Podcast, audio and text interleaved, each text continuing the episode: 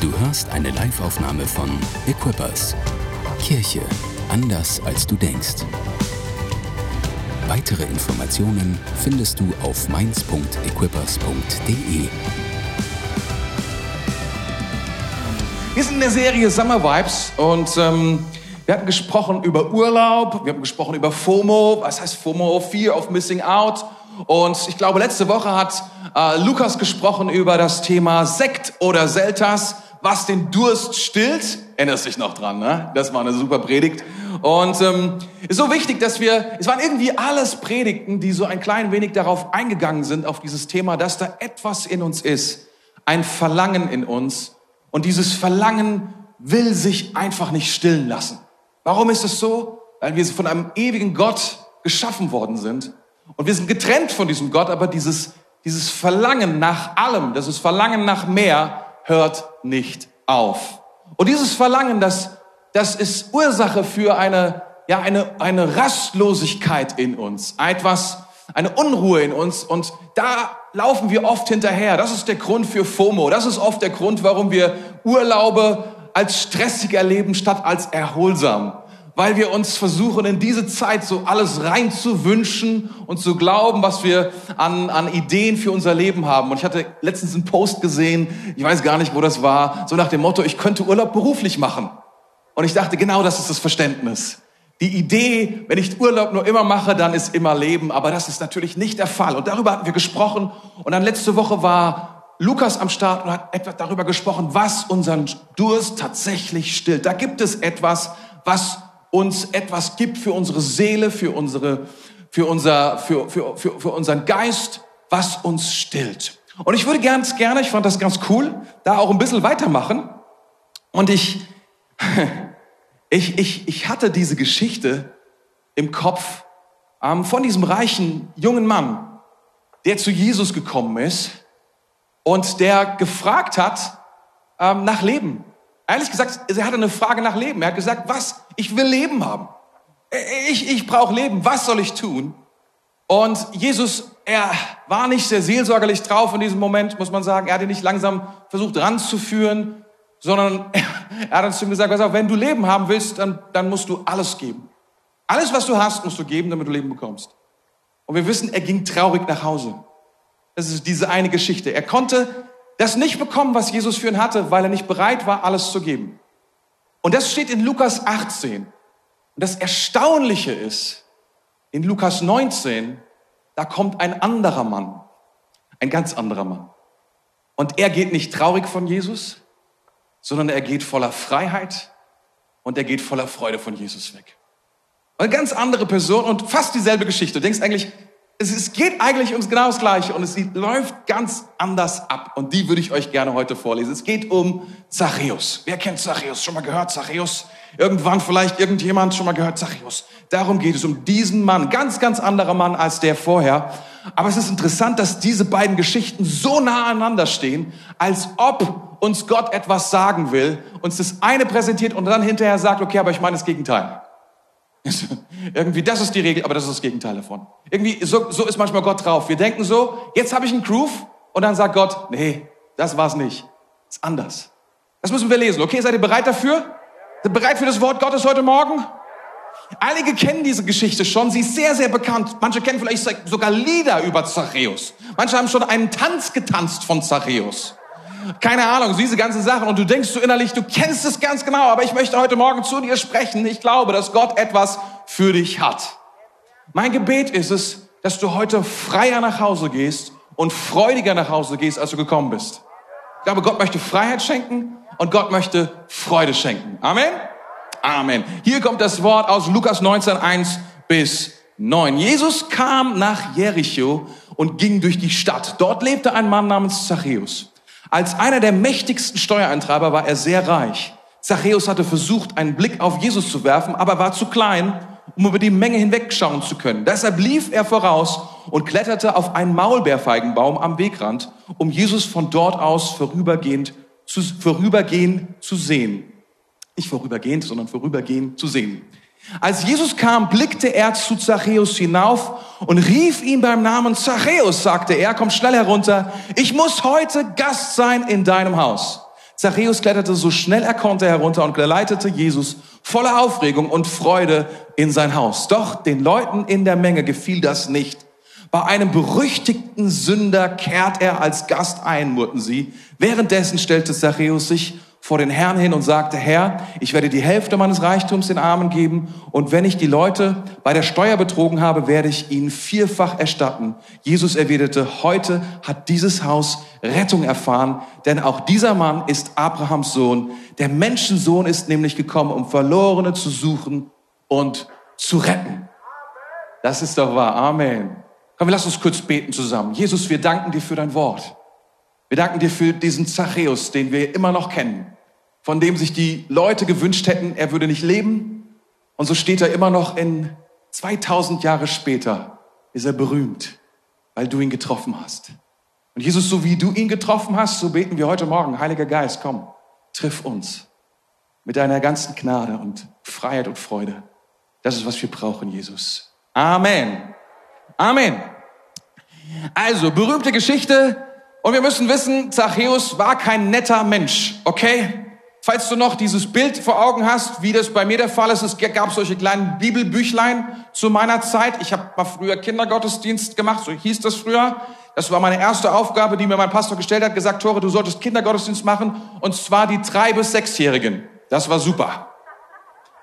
Man muss dazu sagen, mein Pastor hatte sein, sein Sohn war auch dabei und er war wirklich eine Katastrophe, ich sag's euch. Ich meine natürlich ein Vorbild, ein Vorbild in allen Dingen.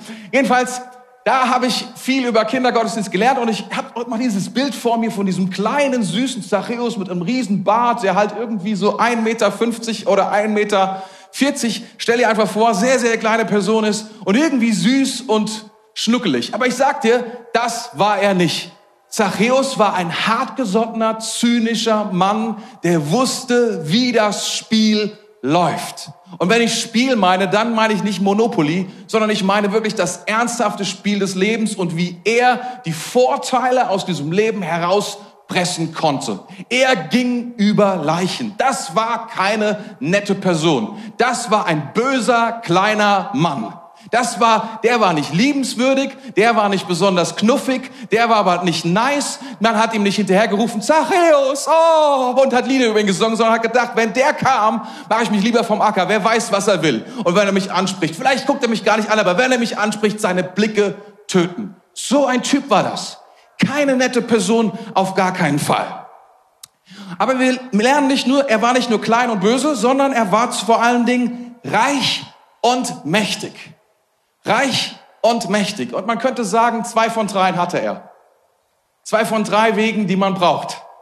Zwei von drei Dingen, die viele Menschen anstreben, die viele Leute benutzen, als eine Möglichkeit, um ihre Seele zu beruhigen, um ihr Innerstes zu füllen, um etwas hineinzubekommen von Anerkennung, etwas von Ruhm, etwas von Ehre, etwas von gesehen zu werden, zu wissen, dass andere mich erkennen und registrieren. Und beide Wege sind Wege, um dorthin zu kommen. Wer weiß das? Sowohl Einfluss zu haben, als auch reich zu sein, sind großartige Wege zu, hin zur Sicherheit, gesehen zu werden, anerkannt zu sein und Einfluss auszuführen. Ganz klar. Das sind keine bösen Dinge. Das sind per se keine Dinge, wo man sagen muss, okay, es ist böse, reich zu sein. Oder es ist böse, Einfluss zu haben. Es ist, das andere Wort dafür ist Macht. Manchmal, man spricht ganz schnell von Machtmissbrauch. Das ist ein negatives Wort, weil man Macht missbrauchen kann. Aber man kann auch Vollmacht haben, indem man Macht, die man hat, nutzt, Einfluss ausnutzt, um damit etwas zu tun. Die Frage ist vielmehr, wie man zu diesem Reichtum und zu diesem Einfluss gekommen ist. Und vielleicht zwei von drei, du hast gehört, zwei von drei. Also er hatte zumindest Reichtum und Einfluss, das ist, was er hatte. Das dritte ist Schönheit. Das hat er nicht. Da war nicht so, also zumindest lesen wir nichts davon, dass er ein besonders hübscher kleiner Zwerg war. Aber mal, ich, ich sag mal so, soweit ich gehört habe, man kann, man kann Hässlichkeit kompensieren mit Geld. Zumindest tun das viele. Soweit ich, soweit ich informiert. Man kann das ein bisschen kompensieren miteinander. So, sicherlich möglich. Also, Reichtum und Einfluss sind nicht böse, aber der Weg, wie man dorthin kommt zu diesen beiden, ja, Attributen, das ist schon mal so, mal so. Die Bibel sagt Folgendes, sie sagt in 2 Timotheus, oder ah, nee, 1 Timotheus 6, Vers 10, denn Geldgier oder Liebe zum Geld ist eine Wurzel alles Bösen. Es ist nicht das Geld, das das Problem ist, es ist die Gier nach Geld, dieses ständige, nicht aufhörende, sich darüber zu träumen und Gedanken zu machen, es wäre doch besser mehr zu haben. Dieses mehr, da ist es wieder. Dieses Streben nach, es reicht nicht. Es gibt immer mehr. Und vielleicht bist du der Meinung und sagst dir so, ah, das betrifft mich ganz und gar nicht und so, so einer bin ich ja nicht, bin ja nicht reich oder so etwas. Aber ich glaube, dass dieses Thema, dieses, was, was Jakobus beschreibt mit der Begierde, mit dem Verlangen in uns, dass es sehr, sehr stark ist. Etwas, was sehr, sehr tief und nah an unserem Herzen gebaut ist. Ich habe mal darüber nachgedacht, ähm, ich weiß gar nicht, irgendwie jetzt in dem Zusammenhang, wo wir gerade uns so befinden, politisch und so weiter, wann ist genug genug eigentlich? Wann ist genug genug? Wann ist jemand eigentlich reich und wann ist jemand wohlhabend und wann hat jemand okay Geld und wann hat jemand wenig Geld und es gibt da ja es gibt ja Aufstellungen zu, du kannst im Internet alles googeln, du kannst sagen, so was ist eigentlich so in Deutschland, du findest eine Antwort auf alles. Man hat auch alles ausgerechnet und so weiter. Und dann überlegst du dir, okay, ich kenne, stell dir einfach vor, eine vierköpfige Familie, also Mama, Papa und zwei Kids. Wie viel ist genug genug? 2000 Euro? 4000 Euro? 5000 Euro? 10.000 Euro? Ich will etwas sagen, ich kenne, ich kenne die ganze Bandbreite davon und mehr. Ich kenne, kenne all diese Leute und ich glaube, dass kein einziger sagen würde, ja, ist eigentlich genau richtig. So, so sollte es sein sondern jeder hat irgendwie so das Gefühl, ja klar, das nennt man Lebensstil oder Lebensanspruch, den man hat. Weißt du, das ist das Komische, das, Selten, das Merkwürdige ist doch, dass egal welchen Lebensanspruch ich habe, es ist, man könnte ihn ja noch steigern. Also selbst, selbst wenn du ein, selbst wenn du jemand bist, der sehr, sehr viel verdient, es gibt immer noch die Möglichkeit, irgendwie etwas zu verbessern. Und das liegt daran, dass es erstens größere Häuser gibt, mit und ohne Pool, mit und ohne Gegenstromanlage? Mit, äh, es gibt, es gibt immer die Möglichkeit, irgendwie den Lebensstil zu erhöhen. Und du merkst, unser Herz reagiert darauf. Und wir sehen das. Und wir sagen, wir sehen das zum Beispiel bei Social Media und unser Herz reagiert darauf. Und wir fangen an, darüber uns Gedanken zu machen. Wie können wir da hinkommen? Und dieser Mann war erfüllt davon, er war erfüllt davon, noch mehr zu haben, denn er wusste, dass er hoffte, er hoffte, eines Tages würde es genug sein. Eines Tages wäre es so viel, dass die Menschen, so viel Einfluss, die er hatte, vielleicht guten Einfluss, den er hat, schlechten Einfluss, dass irgendwann die Menschen sagen würden, Zachäus, you're awesome. Du bist zwar ein dreckiger Zöllner, aber du bist ein guter dreckiger Zöllner. Du bist der einzige dreckige Zöllner in ganz Jerusalem, äh, in ganz Israel, in Jericho und wir sind stolz auf dich. Das hat irgendwie nicht so richtig geklappt. Das hat nicht funktioniert. Es, gibt eine Geschichte, an der habe ich gemerkt, dass wir, dass wir unsere, dass wir diese Dinge benutzen, dass wir Geld nutzen oder dass wir Einfluss nutzen oder dass wir Schönheit nutzen, um eigentlich zu einem Punkt zu kommen, nämlich anerkannt zu sein und angenommen zu werden. Das ist eigentlich der Hauptgrund, warum wir das tun. Am Ende des Tages ist es der Hauptgrund, warum wir das tun. Ist ja, als ich ich musste zurückdenken. Ähm, ich weiß nicht, wie alt ich war, 24 oder sowas. Und ich, ich bekam damals von meinem Arbeitgeber als Firmenwagen Mercedes. Die haben mir einen Mercedes gegeben. Und das war natürlich super, weil mit 24 Mercedes wusste ich, hat nicht jeder. Ne? Die Leute, die, die, die mich gesehen haben, haben gedacht, das hat mein Papa mir gegeben. Aber die Wahrheit war, mein Papa hat nicht mehr bei uns gelebt. Und eine Frage, und es ist ganz komisch, die, die sich immer wieder kristallisiert in dieser Beziehung, die war, sieht mich mein Papa? Ist er stolz auf mich? Und ich, ich stellte mir vor, wie ich mit meinem Mercedes bei ihm vorfahre und er mich sieht und sagt, hm, guter Sohn. Ist komisch, gell? Was sind die passiert? Er ist gestorben danach. Nicht wegen dem Mercedes, aber wegen seinem Lebensstil. Aber ich habe gemerkt, wie, wie, wie das zusammenhängt. Wie Einfluss, Geld und angenommen sein und der Wunsch, erkannt zu sein, geliebt zu sein, miteinander im Zusammenhang steht und sich nicht auflösen lässt. Und unser Herz dreht durch. wir kriegen es nicht hin. Und ich glaube, so ein Typ war unser Zachäus. Ach ja, ihr Lieben, kommen wir zum ersten Punkt. Preis den Herrn. Manche Leute gucken mich entsetzt an in der ersten Reihe. Wirklich? Okay. Ich habe nur einen Punkt. Okay, das war nicht, stimmt nicht. Ich sag nicht wie viele. Mal gucken, wo wir hinkommen. Mehr.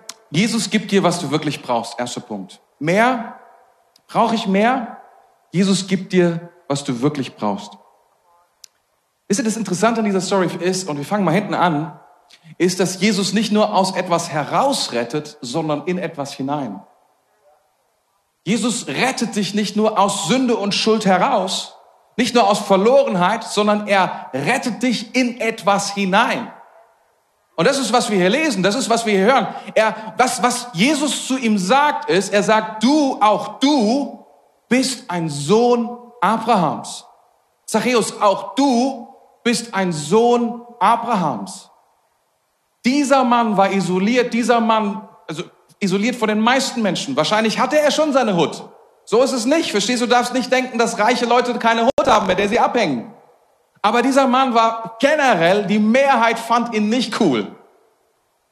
Aber was Jesus tut, ist, er, er, er, er geht nicht nur hin und nimmt ihn dort heraus aus dieser Verlorenheit, sondern er steckt ihn in etwas hinein.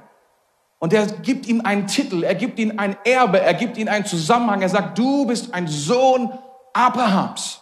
Du gehörst zum auserwählten Volk dazu. Du bist ein wahrer Israelit. Du bist ein Gläubiger. Das ist, was er zu ihm sagt. Was würde man heute sagen, habe ich mich gefragt. Du gehörst zum Haus Gottes. Du bist ein echter Christ. Ich weiß es nicht genau, was man sagen würde, aber eine Sache ist Fakt. Und das ist so großartig. Und darüber hat Lukas letzte Woche gesprochen. Und das fand ich super cool. Da ist eine, eine Sehnsucht in uns, eine ultimative Sehnsucht in uns, dazu zu gehören. Wir wollen zu etwas dazu zu gehören. Wir wollen Teil sein von etwas Größerem. Wir wollen nicht nur einfach existieren, ob wir das nun zugeben oder nicht. Selbst wenn wir die größten Rebellen sind, dann suchen wir uns andere Rebellen, mit denen wir zusammen Rebellen sein können. So ist es. Es gibt niemanden, der sagt, ich bin alleine Rebell auf weiter Flur, sondern jeder sucht sich dann halt andere Rebellen, die mit ihm zusammen rebellisch sind. Wir lieben es, mit anderen zusammen zu sein. So sind wir geschaffen. Das ist ein Teil von dem, was in uns ruft. Das ist ein Teil unseres Verlangens. Wir wollen dazugehören zu etwas. Wir wollen Sohn. Wir wollen Tochter. Wir wollen etwas von etwas Größerem sein. Das ist, was Gott in uns angelegt hat. Amen. Und das ist, was Jesus uns geben will. Das ist, was Jesus zuallererst oder zu, ja, zuallererst ist so eine Sache. Das ist am Ende von der Geschichte. Aber wisst ihr, ich bin immer wieder erstaunt. Es gibt ja crazy Christen. Kennt ihr crazy Christen? Man muss, man muss gar nicht viel über sie reden, aber sie fallen auf. Ich sag mal so, diese Woche hat mir jemand zum Geburtstag gratuliert, was ich super cool fand. Aber ich habe gar keinen Geburtstag gehabt. Und ich dachte da mal so, da will jemand auffallen, oder? Da will jemand einfach mal auffallen. Ich gedacht, naja, auch nicht schlecht. Weißt du, wie du auch auffallen kannst? Einfach einen Tag später gratulieren, dann fällst du auch auf. Du kannst, weißt du, du kannst ja gar nicht merken, wer dir alles an deinem Geburtstag schreibt, aber die, die dir zu spät schreiben, die auf jeden Fall. Anyway, das meine ich nicht damit, sondern crazy Christen, die quasi aus dem normalen Ding heraus. Ich, und, und ich habe mir Gedanken darüber gemacht, ob das wirklich die Idee ist, von crazy Christen crazy zu sein, um nicht mehr dazuzugehören. Und die Antwort ist nein. Keiner tut etwas, um nicht mehr dazuzugehören.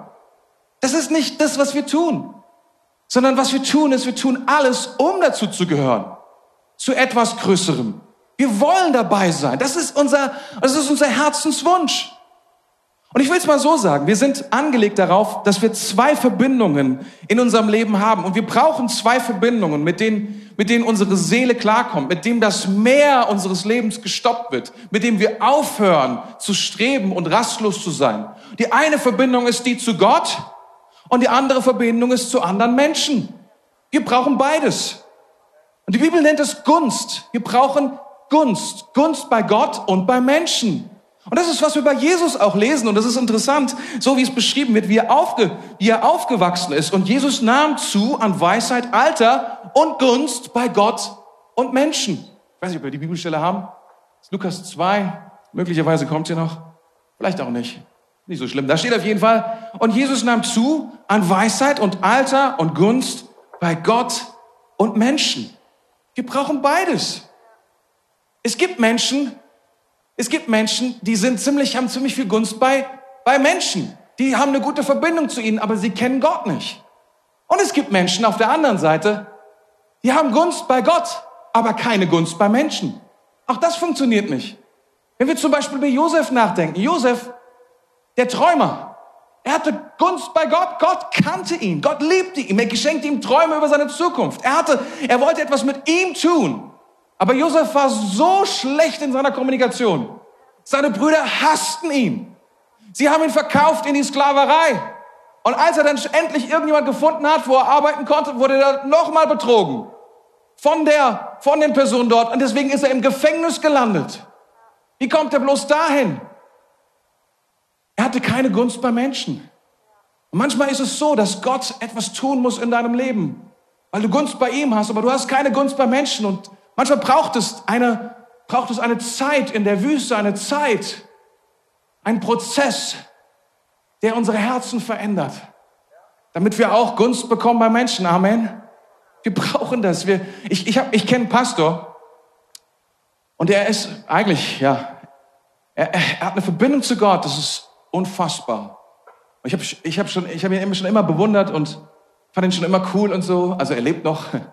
Als ich jung war, habe ich, hab ich, hab ich gedacht, man, das ist klasse, was, wie er Gott kennt und wie er predigt und so. Und dann hatte ich die Möglichkeit, ihn kennenzulernen. Und es war so abgefahren, weil er sagte zu mir, ich habe dann zu ihm gesagt, ja, weil er so, weil er uns eingeladen hat. Er hat mich eingeladen, bei, bei ihm in der, in der Kirche zu predigen. Ich dachte so, das würde ich jetzt nicht machen, wenn ich er, also ich meine, was, er ist und ich, okay. Jedenfalls, wir haben dann gesprochen und es war so Hammer, weil er hat erzählt, er hat zugegeben, weißt du, ich, ich bin, ich weiß nicht, wie er es ausgedrückt hat, gesagt, es gibt ja Leute, die haben Fable für Sachen. Und ich habe ein Fable für Gott. Ich bin ein absoluter, ich bin ein absoluter Pastor. It's all about God. Das Problem ist, meine Seele wird krank weil ich habe diese Verbindung nicht zu Menschen. Und ich muss sie zu Menschen bauen. Und ich, es war so krass, da zu sitzen und zu, zu sehen, dass jemand sagt, okay, brauche beides. Brauche Gott, ich brauche Menschen. Und das ist der Grund, warum du hier bist. Das ist der Grund, warum ich meinen Dienst verändert habe. Das ist der Grund, warum wir die Kirche verändern. Das ist der Grund, weil äh, nur auf der Wolke 7 unterwegs zu sein, das ist nicht, was gesund ist. Wir brauchen beides. Wir brauchen Gott und Menschen. Amen. Ja. Seid ihr bereit für einen zweiten Punkt? Wir haben noch genug Zeit für einen zweiten Punkt. Preis dem Herrn. Mehr, nicht Religion, sondern Liebe. Ähm, ich habe es schon gesagt, Jesus lädt Zachäus, lädt sich bei Zachäus ein. Also erstmal muss man dazu sagen, ähm, dieses Verhalten, selbst zur damaligen Zeit, hatten eigentlich nur Könige. Nur Könige haben sich bei anderen Leuten eingeladen und haben gesagt, sag mal, wie wär's? Ich wäre ganz gern heute bei dir zu Gast. Und by the way, ich bringe noch meine ganze Gefolgschaft mit. Die zwölf plus die anderen ganzen Mädels, die noch damit am Start sind. Ich weiß nicht, mit wie vielen Leuten Jesus unterwegs war. 70, 80, die ganze Bagage.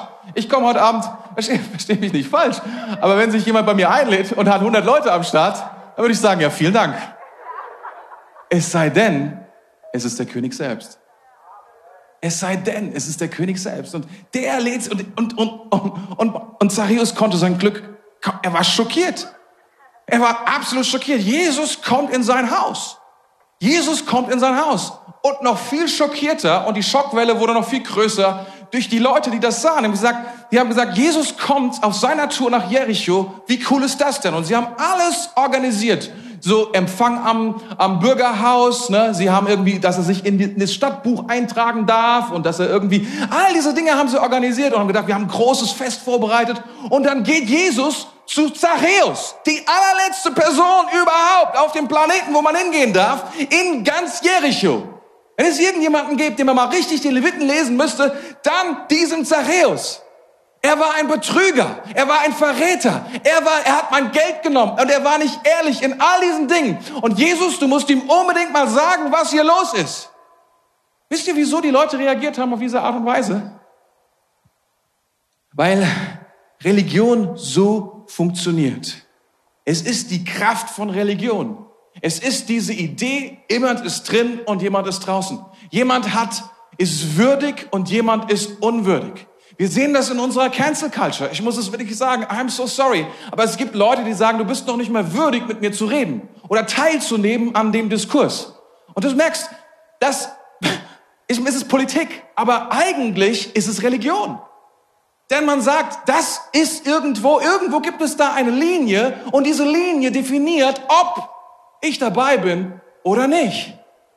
Ob ich die Regeln halte oder nicht. Menschen strengen sich an, das ist Religion, die Regeln zu beachten oder besser die anderen glauben zu lassen, dass ich sie beachte. Das ist die beste Form von Religion. Den anderen glauben zu lassen, dass ich es drauf habe. Dem anderen zu überzeugen, ein Bild zu geben von Größe und Kraft, die ich gar nicht habe. Und wir bestimmen es selbst, wer dabei ist. Wenn du meinen Regeln folgst, dann bist du eine gute Person. Wenn du nicht meinen Regeln folgst, dann bist du eine schlechte Person. Wenn du krassere Regeln hast als ich, bist du prüde. Religion funktioniert immer, ist eine Top-Waffe, die man immer einsetzen kann. Und so, das ist, was Religion tut und das ist, was Jesus nicht tut.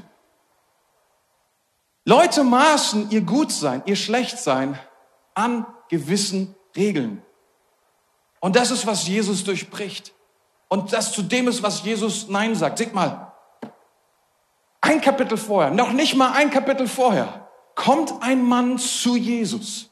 Einer der führenden Männer heißt es dort von Israel.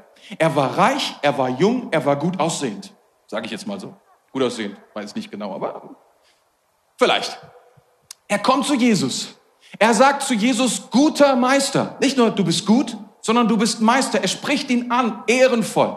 Er stellt Fragen, was muss ich tun? Dies und jenes. Und er sagt, Jesus sagt, dann hast du die Gebote gehalten. Und er sagt, ich habe alle Gebote gehalten.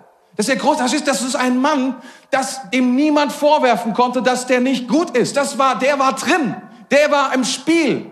Der war am Start. Und Jesus sagt zu ihm, kein Problem, ich freue mich.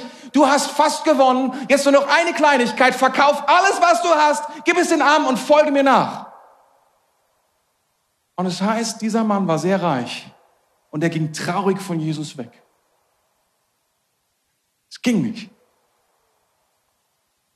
Und alle von uns denken in dem Augenblick, wenn du es liest, aha, die Regel ist also, alles zu verkaufen, wenn du reich bist.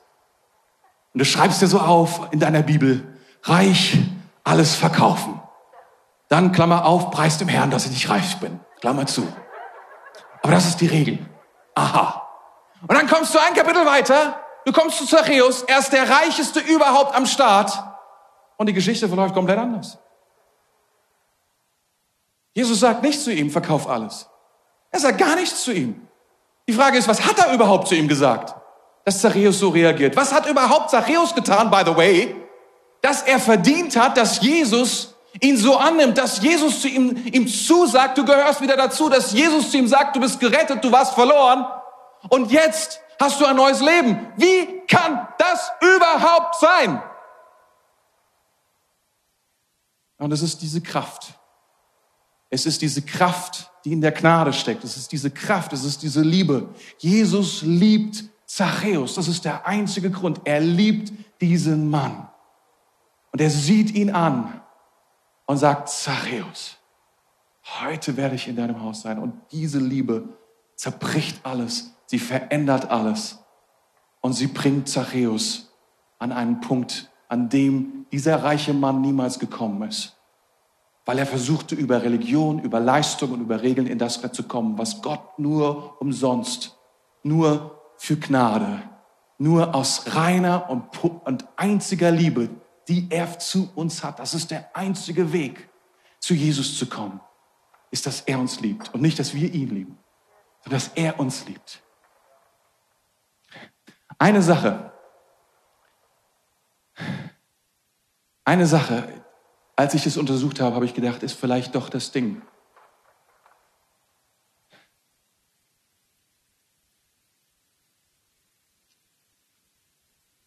Es heißt, und Jesus sprach ihn mit Namen an.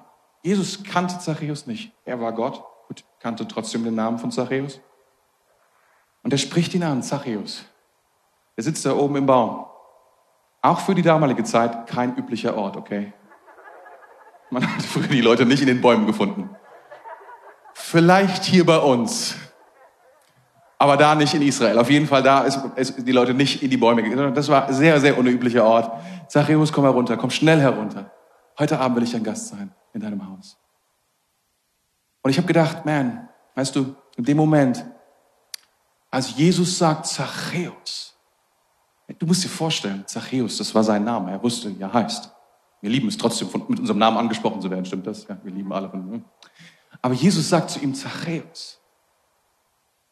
Er hat es hundertmal gehört, tausendmal gehört. Das war sein Name, so war er geboren. Aber was Zachäus nicht wusste, ist, war seine Berufung. Es ist, wer er ist. Zachäus ist hebräisch und bedeutet Gerechtigkeit. Gerechtigkeit.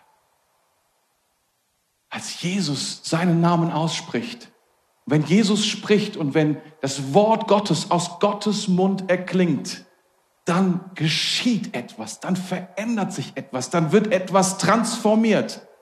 Dann wird etwas so verändert in der unsichtbaren Welt, nichts kann sich dagegen aufstellen. Denn Gott spricht, geschieht es.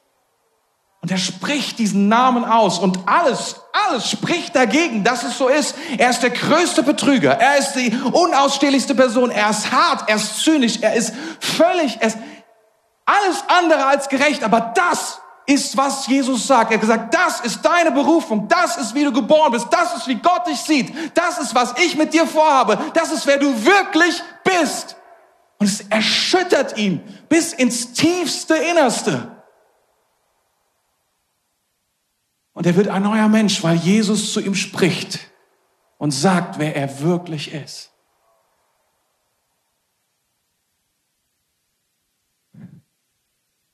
Das ist so wertvoll.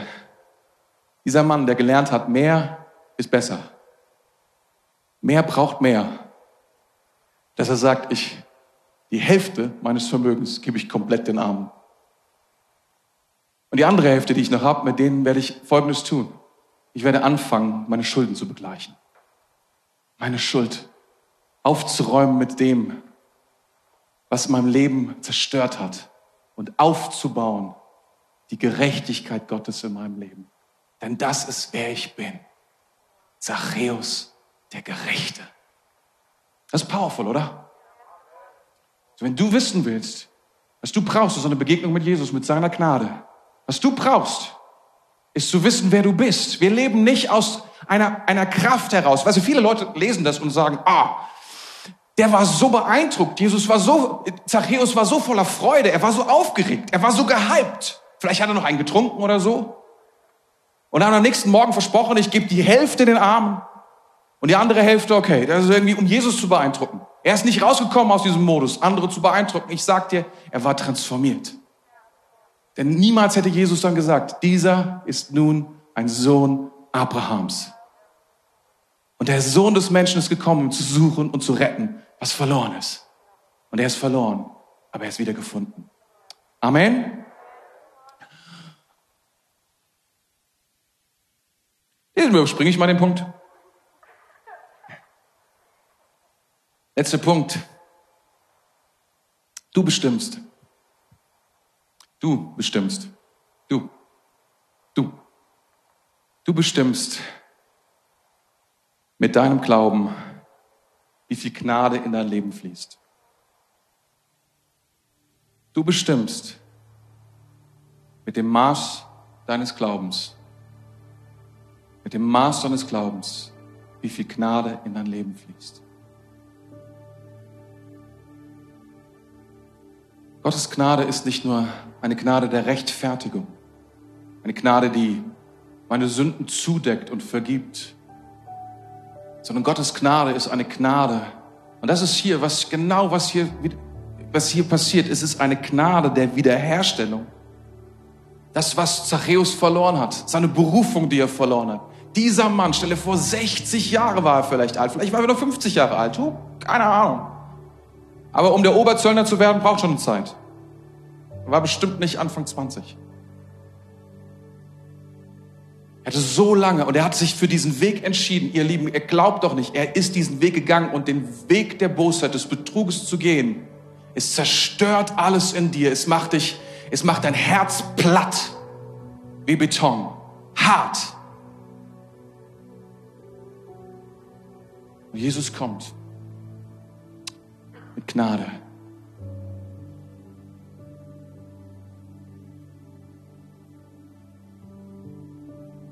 Und er wird wiederhergestellt. Er wird ein Sohn Abrahams. Und mehr dann noch, er kommt zurück in seine Berufung. Er ist Zachäus, der Gerechte. Es gibt nichts Größeres. Jeder Jude weiß das. Und es wurde gefeiert ohne Ende. Die Gerechten bekommen den Segen Gottes. Die Gerechten werden niemals fallen. Die Gerechten bekommen alles, was Gott verheißen hat, nicht die Ungerechten. Sie stehen im Mittelpunkt und im Auge Gottes, im Fokus von allem, was Gott gesagt hat in seinem Wort. Er wusste, ich gehöre dazu. Er wurde nicht nur wiederhergestellt, sondern er geht auch den letzten Schritt. Und das ist vielleicht etwas, was wir hin und wieder vergessen.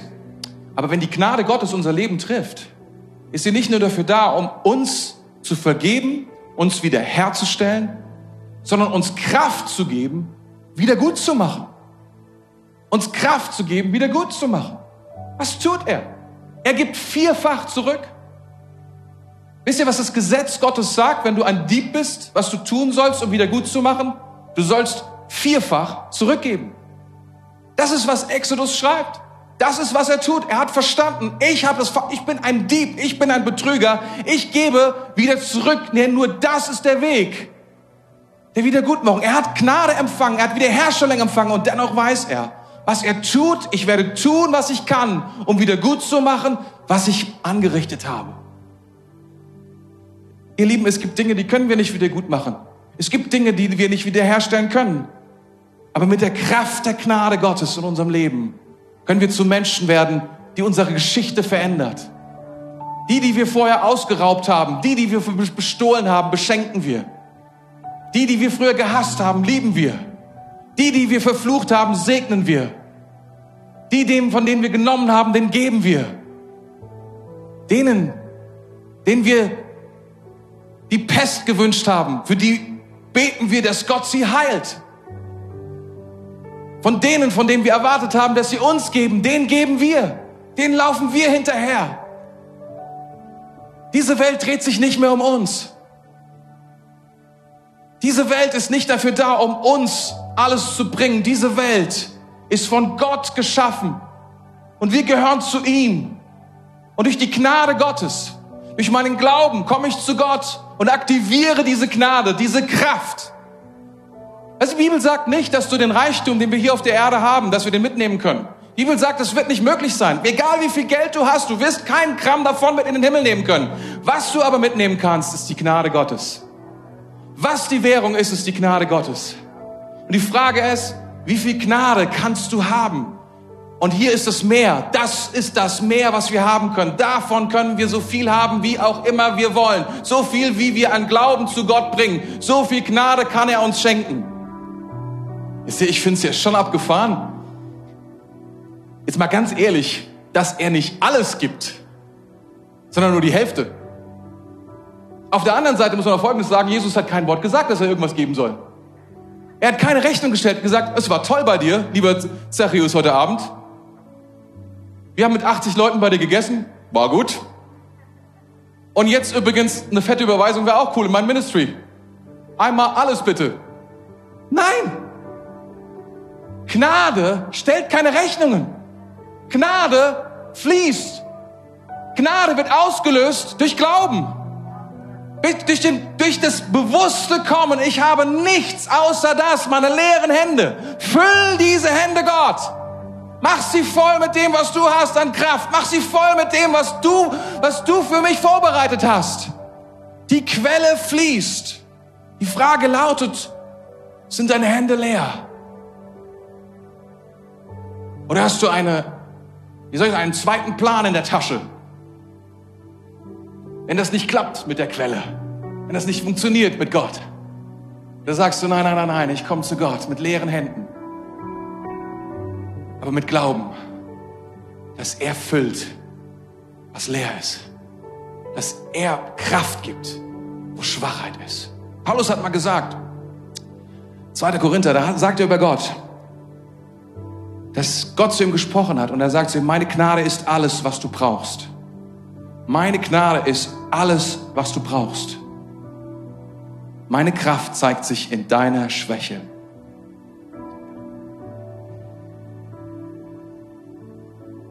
Zachäus glaubte Jesus. Er glaubte an Jesus. Zwei Dinge, ich bin ein Sünder und ein Betrüger.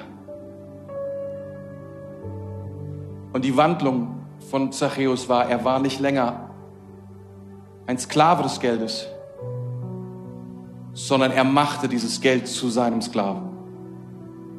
Sein ganzes Leben lang hat das Geld ihn versklavt, hat ihn getrieben, hat ihn in die Dinge hineingebracht, in den Betrug, in die Isolation, in die Rastlosigkeit, in all diese Dinge.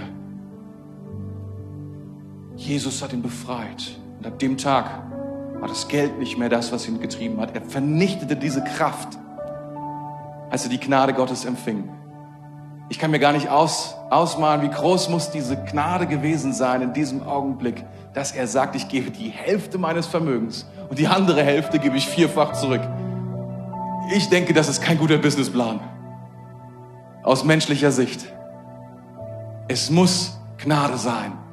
Es muss finanziert sein durch die Gnade Gottes und er spürte, diese Quelle ist unerschöpflich.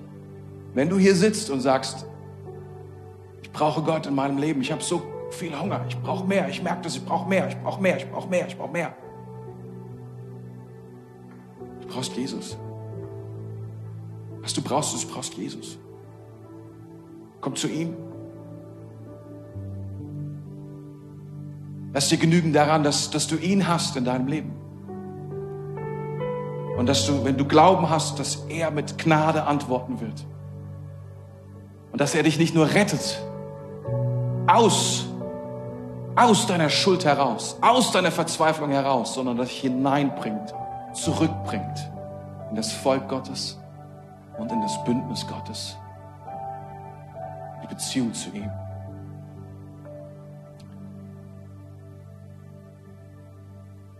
Jesus, ich danke dir, dass du, dass du Gnade für uns hast. Deinem Wort.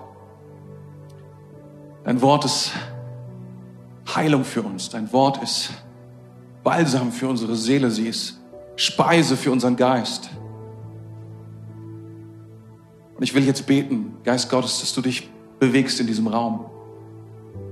Herr, da wo wir hungrig sind, da wo wir ausgelaugt sind, da wo wir Verlangen haben und glauben, dass wir mehr brauchen und nicht verstehen, was wir wirklich benötigen. Will ich sagen, speise unsere Seelen durch dein Wort. Heiliger Geist, komm, füll diesen Raum deiner Gegenwart. Danke, dass du jetzt hier bist. Danke, dass du dich bewegst in diesem Raum. Danke, dass du Heilung hast. Danke, dass du Wiederherstellung hast. Danke, dass du, dass deine Salbung das Joch zerbricht.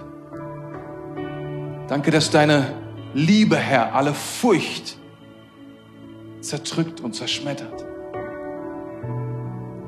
Danke für deine Gnade, Herr.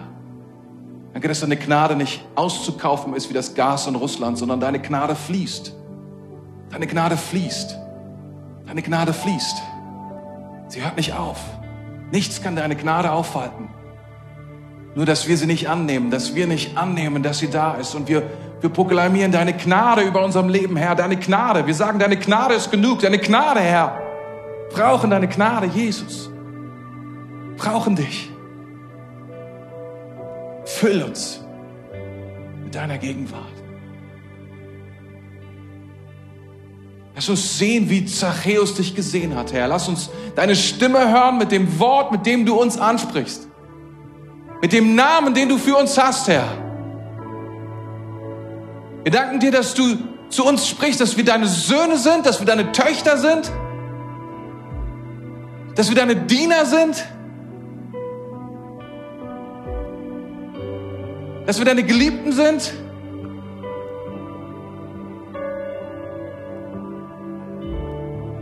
Ich ehre dich. Jesus, ich danke dir für dein Feuer, für deine Salbung, Herr. Füll diesen Raum. Danke, Jesus. Danke, Jesus. Danke, Jesus, dass du hier bist. Heilender Kraft, verändernde Kraft. Halleluja, Jesus. Danke, Jesus. Hm. Danke, Jesus. Danke, Jesus. Danke fürs Zuhören. Weitere Informationen findest du auf mainz.equippers.de.